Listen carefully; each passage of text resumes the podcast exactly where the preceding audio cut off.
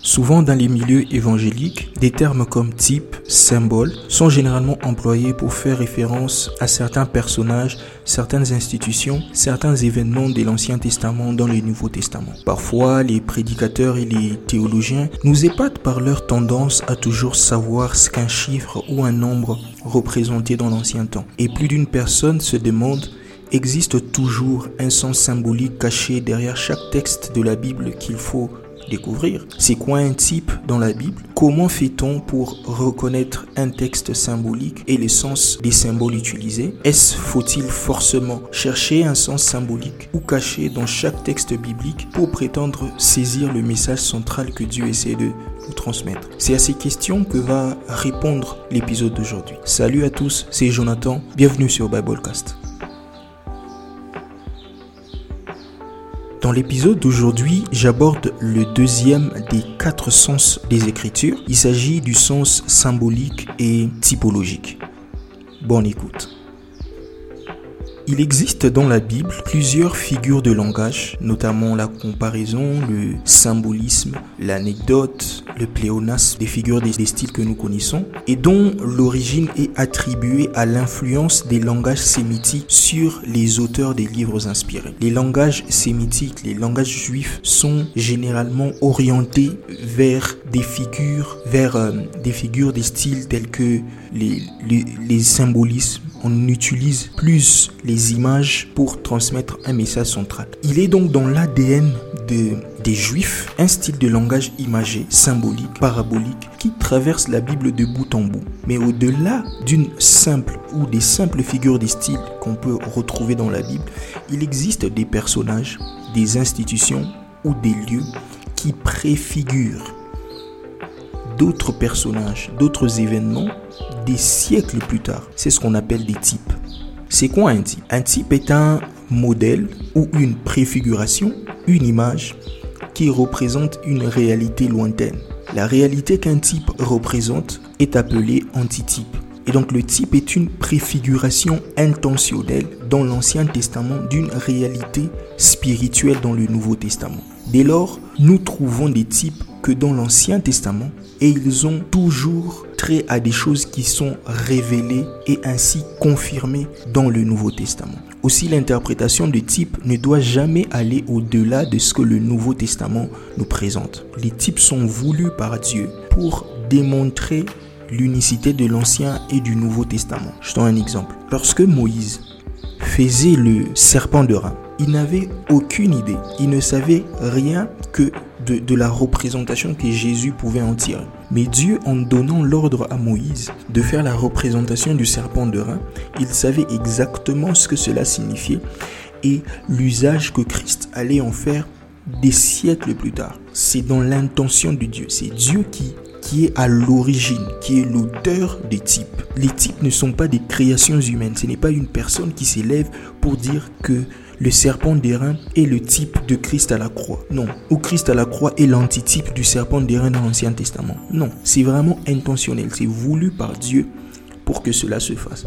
Et les types ont toujours des antitypes dans le Nouveau Testament qui expliquent ces types-là? Quand Abraham fait la rencontre de Melchisedec, il, ne sait pas que Melchisedec serait c'est le, le type de Christ en tant que sacrificateur. Mais c'est des années plus tard que l'auteur de l'épître aux Hébreux va venir donner cette révélation-là, que le sacrificateur Melchisedec, c'est le type de Christ en tant que sacrificateur.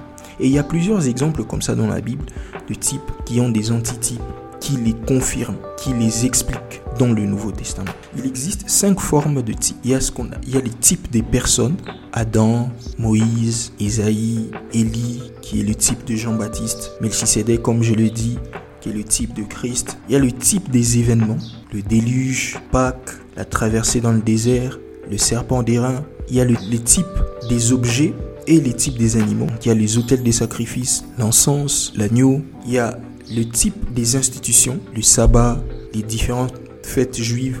Il y a le type des lieux, l'Égypte, Canaan, Jérusalem, etc.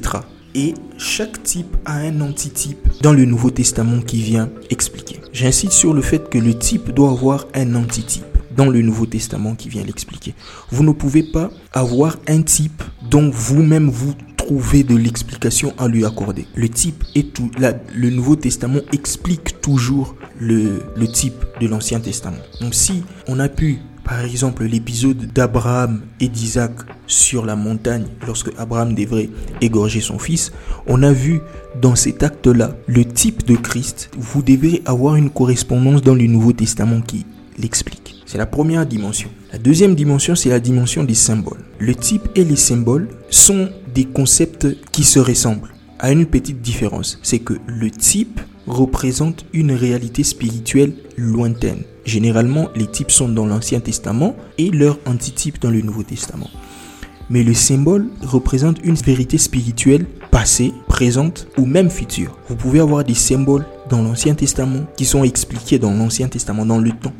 Les symboles ont une signification spirituelle placée à côté d'une chose matérielle. Et ceci devrait directement être compris par les premiers destinataires des écrits. Les types, c'est un vécu que des personnes ont eu à expérimenter dans un temps donné. Mais à l'époque où ils le vivaient, ils n'avaient pas l'idée de ce que cela représenterait des siècles plus tard. Mais les symboles, il s'agit d'une réalité spirituelle placée à côté d'une réalité matérielle que les personnes qui, auxquelles cela s'adresse sont censées comprendre avec l'effort à fournir derrière. Les symboles représentent donc des choses passées, présentes ou futures. Les symboles peuvent être des objets, par exemple le sel, l'huile, le chandelier, des animaux, le lion, la colombe, le renard, l'aigle, des actions, manger un rouleau, des institutions, les fêtes des tabernacles, ainsi de suite. Ça peut être des couleurs, des noms des lieux, des personnes, des nombres? 7, 3, 10, 40, 12. Souvent, la Bible n'explique pas l'essence symbolique. L'interprétation symbolique ou l'interprétation des symboles dans la Bible demande donc des efforts. Et il faut toujours faire attention au sens symbolique. Le sens symbolique ne doit pas absorber même le sens littéral du texte réel. Ce que j'aimerais dire ici, c'est que quand vous lisez la Bible, vous faites face à, l'usage de certains concepts de façon symbolique. La Bible ne vous en donne pas l'explication.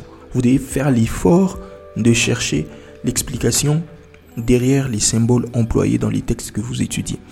Mais cet effort que vous devrez faire ne devrait pas absorber le sens littéral et le sens réel des Écritures. Je donne un exemple. Vous lisez Romains. Dans Romains, l'apôtre Paul dit, si ton ennemi a faim et soif, donne-lui de la nourriture j'ai paraphrase. Mais vous prenez le mot faim et soif au sens symbolique. Vous absorbez le sens littéral du texte. Ces concepts-là ne sont pas employés au sens symbolique dans ce texte-là. Et donc, les efforts qu'on doit faire pour découvrir le sens symbolique ne devraient pas absorber le sens naturel du texte.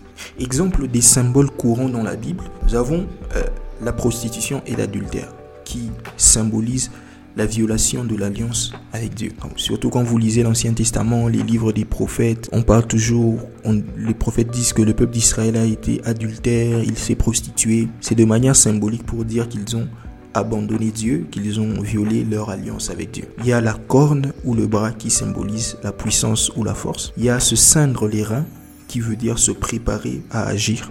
Quand vous lisez Exode chapitre 12, Dieu va dire aux enfants d'Israël de manger les reins sains et en ayant les bâtons dans la main. C'est des manières symboliques pour leur dire de manger en étant prêt à agir, en étant prêt à partir. L'encens qui symbolise la prière, il y a la harpe qui symbolise la louange, il y a l'huile qui symbolise le Saint-Esprit, il y a l'hysope qui symbolise la purification, il y a le chiffre 7 par exemple qui symbolise la plénitude, la totalité, la perfection, il y a le chiffre 3 qui se réfère à la Trinité. Il y a le chiffre 4 qui représente, qui symbolise la plénitude de, sur le plan terrestre. Il y a les chiffres 12 qui se rapportent, qui se rapportent au peuple de Dieu. sont là les symboles les plus courants dans la Bible. Avant de finir, tous les textes bibliques n'ont pas forcément un sens symbolique caché. Je le répète, tous les textes bibliques n'ont pas forcément un sens symbolique caché. À force de croire que tout texte biblique a un sens symbolique ou spirituel caché qu'il faut à tout prix découvrir, plusieurs personnes sont tombées dans le piège de l'allégorisation de la Bible ou l'allégorisation des textes bibliques. C'est quoi l'interprétation allégorique? L'interprétation allégorique repose sur le principe suivant. Chaque texte biblique a un sens caché qui dépasse la signification première et littérale. Ce sens caché serait le sens spirituel et véritable du texte révélé par Dieu directement quand bien même cela contredirait le reste de la Bible. Et donc l'interprétation allégorique, elle est subjective. Donc chaque personne qui essaie de lire veut faire dire au texte ce qu'il pense être le sens spirituel, même en allant dans le sens contraire de l'esprit du texte, de l'intention même de l'auteur. Je le répète souvent parce que la Bible ne nous a pas été directement adressée à nous. Chaque texte a un peuple de destination première. S'il y a un sens spirituel caché dans chaque texte, cela devrait d'abord être compris de la sorte par les premiers destinataires. Parce que quand Dieu transmet le message, il transmet pour que les premières personnes à qui il s'adresse le comprennent. Donc si vous trouvez un sens spirituel, un sens caché derrière un texte qui va à l'encontre de la compréhension première du premier peuple auquel cela été destiné, vous êtes dans le faux. Comme ça, aujourd'hui, beaucoup de gens trouvent, euh, veulent tout dire dans tous les textes bibliques, on trouve un sens caché, symbolique, allégorique, à tout. Et ce qui nous expose à une compréhension biaisée des Écritures. L'utilisation d'un élément symbolique se dessinera d'elle-même. En effet, ce n'est pas vous en tant que lecteur qui inventez l'usage des symboles dans la Bible ou l'usage d'un concept de manière symbolique. Le texte lui-même doit le suggérer. Le texte lui-même doit vous montrer que ce concept-là est à prendre de façon symbolique. Ce n'est pas vous, quand vous lisez, vous et que c'est de manière symbolique que ce concept-là est employé. Le texte doit en lui-même montrer certains éléments, que certains éléments sont pris au sens symbolique. Il faudrait que quand vous lisez le texte, si les éléments qui sont employés, vous le prenez au sens naturel, vous comprenez déjà que ça ne peut pas être de sens naturel. Je vous donne deux exemples. Premier exemple, la Bible dit ceci. Jésus avec la femme samaritaine au puits de Jacob. Jésus lui dit, si je te donne de mon eau, jamais tu n'auras soif. La soif ici, c'est clair que c'est de manière symbolique que Christ parle de la soif. Il ne parle pas de la soif naturelle. La femme ne peut pas rester toute sa vie en n'ayant plus jamais soif. C'est de façon symbolique que Christ emploie le terme soif ici.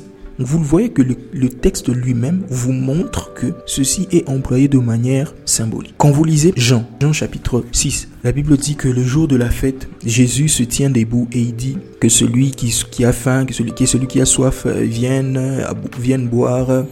Celui qui croira en moi, des fleuves d'eau couleront dans son sein, ainsi de suite. Et la Bible explique directement qu'il disait cela de l'esprit que devaient recevoir ceux qui croiraient en lui, parce qu'en ce moment-là, l'esprit n'était pas encore répandu. Déjà, le texte lui-même vous montre que les concepts qui sont employés ici sont faits de manière symbolique. Même les premières personnes auxquelles cela s'adresse comprennent que c'est symboliquement que ces concepts sont employés.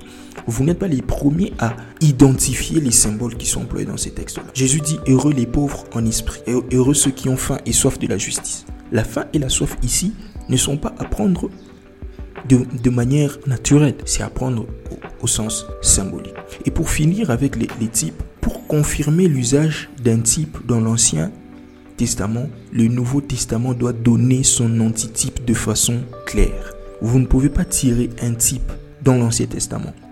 une personne, un événement, un objet, une institution, un vécu, un lieu, une expérience. Vous prenez cela comme type d'une réalité spirituelle, mais qui n'est pas démontré, expliqué clairement dans le Nouveau Testament. Les types ont toujours des antitypes clairs dans le Nouveau Testament. C'est par ici que se termine euh, cet épisode. Si vous avez aimé ce numéro, n'hésitez pas de liker pour me donner un peu de force et de partager les liens autour de vous. Je vous donne rendez-vous dans deux semaines pour un nouvel épisode. Dieu vous bénisse. Peace.